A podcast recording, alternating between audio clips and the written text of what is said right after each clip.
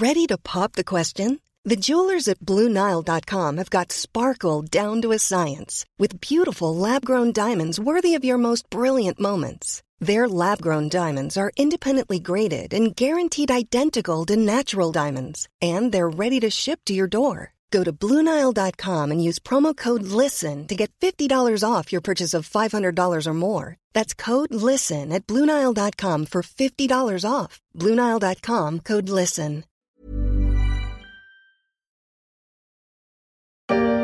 Une bouteille de vin blanc, quelques sacs de ciment pour faire marcher tout ça, un bon coup d'huile de bras.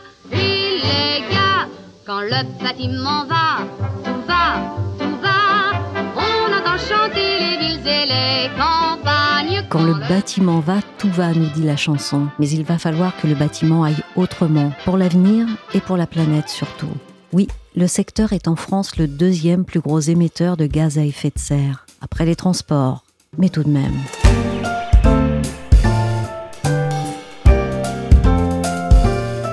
Je suis Michel Varnet, vous écoutez La Story, le podcast d'actualité des échos, et on continue la série à l'occasion de la COP26 avec les défis du bâtiment pour réduire ses émissions de CO2. Des défis qu'il n'est pas loin, on va le voir, de relever. À première vue, devant un immeuble fraîchement fini, on ne voit pas bien ce qui fait de la construction l'une des industries les plus émettrices de gaz à effet de serre. Pourtant, du sol au plafond et des fondations à la destruction, toute sa chaîne va devoir sérieusement verdir, à commencer par le produit de base. En moyenne, un mètre carré de bâtiment neuf, ça représente 1500 kg d'émissions de CO2 sur les 50 ans moyenne de vie du bâtiment. Myriam Chauveau est journaliste aux échos sur les sujets des matériaux de construction et du BTP. Sur ces 1500 kg de CO2 émis, 60% correspond à la construction du bâtiment et le reste à sa vie. La raison, c'est essentiellement que le ciment comme l'acier d'ailleurs, est très carboné, du fait de sa méthode de production. Pour faire du ciment, il faut cuire à 1450 degrés dans des fours à énergie fossile, un mélange de calcaire et d'argile. Et en plus, le calcaire contient naturellement du CO2 et il le relargue en chauffant. C'est un phénomène naturel, mais ça représente les deux tiers des émissions du ciment. Au final, le résultat, c'est que fabriquer une tonne de ciment classique, ça émet 860 kg de CO2. Et en moyenne, tout type de ciment confondu, une tonne de ciment représente 624 kg d'émissions de CO2. Le ciment est tellement carboné qu'il représente à lui seul 94% des émissions carbone du béton. On rappelle que le béton, c'est un mélange de sable et de gravier agglomérés ensemble par 12% de ciment qui sert de liant. la conclusion, c'est que pour verdir la construction, il faut impérativement verdir le ciment. Mais Myriam, on peut difficilement se passer de ciment, alors quelles sont les solutions pour décarboner la filière? Il y a des pistes en effet pour verdir le ciment. La preuve, le secteur cimentier s'est engagé au printemps dans sa feuille de route à réduire ses émissions de 24% d'ici 2030 et de 80% d'ici 2050 par rapport à ses émissions en 2015. C'est énorme. la première piste, elle est dans le changement de la composition du ciment. La norme autorisant la vente en France d'une nouvelle génération de ciment à la composition différente, moins émettrice de CO2, vient tout juste de paraître en septembre. Ces nouveaux ciments à la composition différente, ils ont trois ingrédients et plus seulement deux ingrédients comme le ciment classique. C'est pour ça qu'on les appelle des ciments ternaires. Et leur troisième ingrédient peut varier, mais ça peut être des argiles, assez souvent. Et ces argiles ne sont pas cuites une heure à 1450 degrés comme du ciment classique. Elles ne sont cuites que quelques secondes et à une température inférieure. Et puis le calcaire reste un des ingrédients, mais il n'est pas chauffé. Et donc il ne relargue pas le CO2 qu'il contient naturellement. Donc au final, comparé à un ciment classique, cette nouvelle génération de ciment ternaire réduit les émissions de CO2 de 40% à 55%. Maintenant qu'on a trouvé et approuvé le bon produit, quand et comment ce nouveau ciment ternaire, plein de promesses, va-t-il pouvoir se déployer? Il faut des investissements pour adapter les cimenteries. Maintenant que la norme est parue, les tout premiers ciments ternaires devraient être certifiés à la fin de l'année 2021 et les premières mises sur le marché devraient commencer l'an prochain. Après, évidemment, il faut adapter les cimenteries, il faut massifier la production, donc euh, la montée en puissance de leur vente va être assez progressive. Chaque année, environ 16 millions de tonnes de ciment sont produites en France. Le ciment, un liant hydraulique inventé par Louis Vica il y a 200 ans, il a posé les bases des recettes actuelles. Est-ce que ce sera suffisant, Myriam, pour décarboner le ciment Ou bien les cimentiers vont devoir agir sur d'autres axes? Les ciments ternaires, on l'a vu, ne suppriment qu'une partie des émissions du ciment. Donc pour le reste, il va forcément falloir agir sur d'autres fronts. Le premier, ça va être d'utiliser comme combustible dans les fours cimentiers des déchets plutôt que de l'énergie fossile comme le coq. Alors, des déchets, ça peut être des vieux pneus ou euh, des résidus de broyage de véhicules automobiles, euh, de la biomasse, etc. Alors, effectivement, là, il faut quand même rappeler que c'est une convention. Là, on va réduire le comptage euh, des émissions CO2 parce que, évidemment, les déchets comme les vieux pneus, quand vous les brûlez dans un four cimentier, ça fait bien des émissions physiquement. Mais par convention, quand on brûle des déchets, c'est exclu du comptage du CO2 ça, c'est une première piste, mais c'est une piste un peu administrative. Après, il y a d'autres pistes à plus long terme qui, elles, sont de vraies ruptures technologiques. Il s'agit de capter les émissions des cimenteries directement à la cheminée. Alors, capter les émissions à la cheminée, c'est bien, mais il se pose la question de savoir quoi faire des émissions captées. Séquestrer le CO2 sous terre, ça coûte cher. Et utiliser le CO2, ça demande à séparer tous les gaz émis par la cheminée pour aboutir à du CO2 pur. Quand le CO2 est pur, il peut servir dans des process industriels ou il peut être transformé en carburant de synthèse quand on le combine à de l'hydrogène. Séparer les gaz des émissions captées à la cheminée, ça coûte cher. Donc il n'y a pas de modèle économique. Et c'est aujourd'hui tout le problème. Donc on teste l'idée de remplacer l'air ambiant dans les fours cimentiers par de l'oxygène pur. Parce qu'une combustion dans un environnement n'ayant que de l'oxygène plutôt que de l'air, qui contient aussi d'autres gaz, ben, ça permet, lors de cette cuisson, de ne dégager que du CO2 quasi pur. Donc il n'y a plus besoin de séparer les gaz en sortie de cheminée. Alors ce n'est pas une utopie. Le cimentier français Vica s'est allié à trois autres cimentiers européens et ils vont tester l'injection d'oxygène pur dans le four d'une cimenterie en Allemagne. Le test va démarrer début 2024. Il va durer deux ans pour voir si on peut passer à l'échelle industrielle. Si on arrive à rendre viable économiquement et techniquement la captation de 100% des émissions des cimenteries, eh ben, le ciment deviendrait un matériau tout à fait écologique.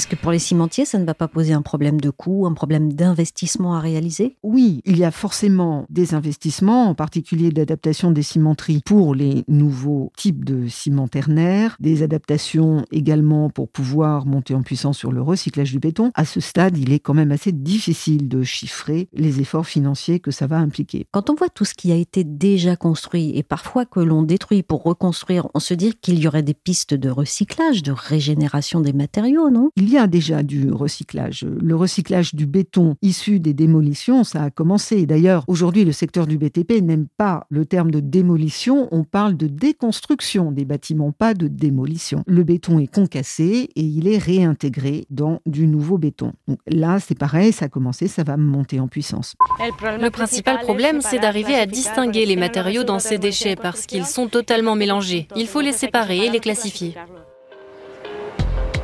C'est sur ce défi que planchent en Italie des ingénieurs impliqués dans ce même projet.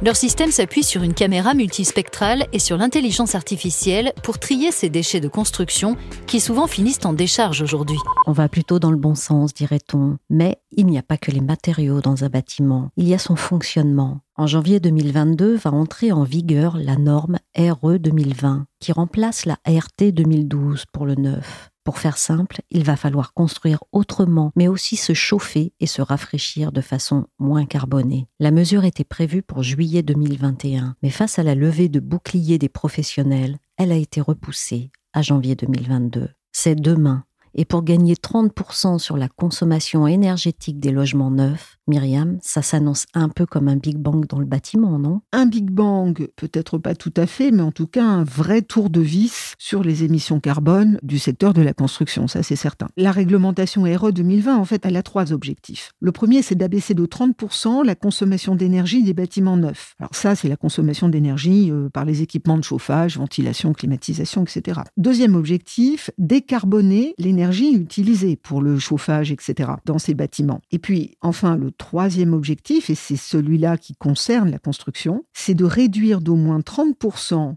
d'ici à 2030 les émissions de gaz à effet de serre du secteur du bâtiment. Alors, ces émissions seront comptées sur tout le processus de construction des bâtiments, à commencer par les matériaux employés. Le poids carbone de chacun des matériaux de construction sera pris en compte. Alors ça va favoriser fortement le bois et les matériaux biosourcés par rapport au béton, sauf évidemment si le ciment parvient, comme il semble y arriver, à se décarboner fortement avec de nouvelles générations de ciment. Mais son impact ne risque-t-il pas d'être négatif sur le secteur de l'immobilier neuf, en faisant grimper les coûts et donc les prix pour les acheteurs? Alors, il y a tout un débat sur les surcoûts de l'ARE 2020, mais comme ce sont des projections, ce débat n'est pas tranché. En revanche, l'État lui-même, qui a fait cette réglementation, reconnaît qu'il y a des surcoûts. Dans son étude préalable, l'État a évalué les surcoûts de l'ARE 2020 entre 3 et 5% la première année, et ensuite entre 5 et 8% de surcoûts et ça peut aller ensuite de 7,5 à 15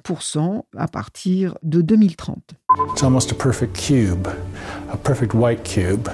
And the interesting thing from the outside is that the upper stories are slightly twisted compared to the lower ones. It's got this extraordinary claim to use no artificial energy. In other words, it heats itself and cools itself um, without any extra input. Alors Myriam, à ces défis bas carbone, un architecte a répondu par un bâtiment révolutionnaire qui vient d'être évoqué dans cet extrait. C'est le bâtiment 2226. Alors déjà, pourquoi 2226 Parce que c'est un immeuble dont la température intérieure reste entre 22 et 26 degrés toute l'année, alors qu'il n'a ni chauffage, ni climatisation, ni ventilation mécanique. C'est juste un immeuble conçu différemment. Il a été inventé par l'architecte autrichien Dietmar Eberle et il existe depuis déjà presque dix ans puisque Dietmar Eberle l'a construit en 2013 en Autriche. Il a fait un immeuble R 5 suivant son concept 22-26 pour en faire le siège de son agence d'architecture. Et ça marche et c'est devenu un immeuble témoin. Alors à l'époque, en 2013, ça n'intéressait personne. Évidemment, aujourd'hui la donne a changé et le monde entier accourt au siège de son agence pour euh, voir ce fameux immeuble 2226. Ce bâtiment 2226, Myriam, comment fonctionne-t-il et peut-il sauver l'avenir de la construction? Il n'y a pas une chose en particulier qui peut sauver la construction, mais en tout cas, c'est un immeuble extrêmement intéressant. Et le principe du 2226, c'est d'être un bâtiment qui a une enveloppe très isolante. Les fenêtres sont en triple vitrage, les murs extérieurs sont deux fois plus épais que la normale, ils font plutôt 70 cm d'épaisseur, alors que normalement un mur extérieur aujourd'hui en moyenne ça fait 35 cm. Et en plus d'être très isolant, il utilise des matériaux comme la brique et le béton pour les dalles de plancher qui sont à très forte inertie thermique naturelle. Alors l'inertie thermique, ça veut dire que ces matériaux équilibrent la température intérieure d'une pièce en emmagasinant ou en restituant la chaleur suivant les moments. Ils accumulent la chaleur naturelle des personnes et des équipements comme les ordinateurs, l'éclairage, etc. Et comme le bâtiment est très isolé, ça suffit pour compenser les déperditions thermiques qui sont très faibles l'hiver. L'été, les matériaux, sur le même principe, emmagasinent la fraîcheur la nuit et la restituent le jour. Par ailleurs, il y a aussi une ventilation naturelle via des fenêtres qui sont pilotées par des capteurs pour s'entr'ouvrir quand c'est nécessaire, mais ça peut être aussi une ouverture manuelle pour certaines fenêtres dans les logements. Enfin, les murs sont enduits à la chaux pour contrôler le degré d'humidité. Si le monde entier s'y intéresse à ce bâtiment révolutionnaire, est-ce que c'est le cas aussi de la France? Oui, puisque Nexity a noué un partenariat avec Dietmar Eberle pour déployer son concept en France en l'adaptant au contexte français. Le premier immeuble de logement de ce genre, le 22-26, qui est encore inédit en France, va être construit par Nexity à Lyon-Confluence. Ce sera un immeuble de logement de 6 étages. Les travaux démarrent en 2023. L'immeuble doit être livré en 2025. Donc il sera intéressant d'avoir le retour d'expérience des futurs habitants. Mais cela dit, si à Lyon c'est un immeuble de logement. Le principe du 22-26 est également applicable aux immeubles de bureaux et même aux rénovations d'immeubles de bureaux. Alors, le concept, évidemment, n'a rien à voir avec l'ARE 2020 qui favorise le bois, puisque là, on a vu que ça utilisait des matériaux à inertie thermique comme la brique et le béton. Donc, c'est assez paradoxal au moment où arrive la RE 2020, mais c'est une autre façon de verdir la construction et qui peut tout à fait se combiner avec la nouvelle génération de ciment ternaire. Merci à Myriam Chauveau, journaliste aux échos.